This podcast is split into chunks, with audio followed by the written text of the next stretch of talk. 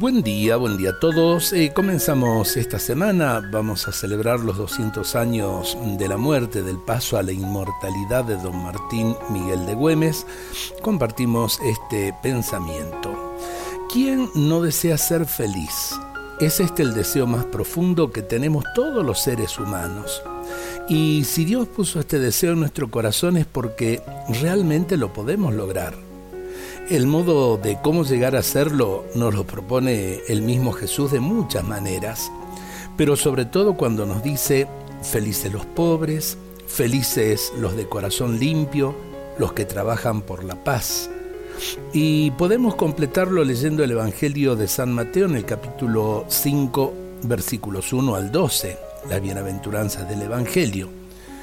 Eh, recordemos, si en algún momento hemos sido felices viviendo alguna de las bienaventuranzas, si aún no lo hemos hecho, estamos a tiempo para aceptar la invitación de Jesús y ser felices.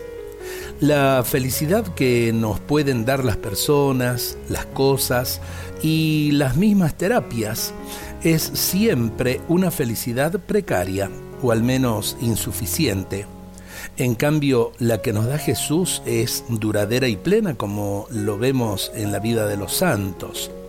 Vayamos a Jesús para encontrar la verdadera felicidad.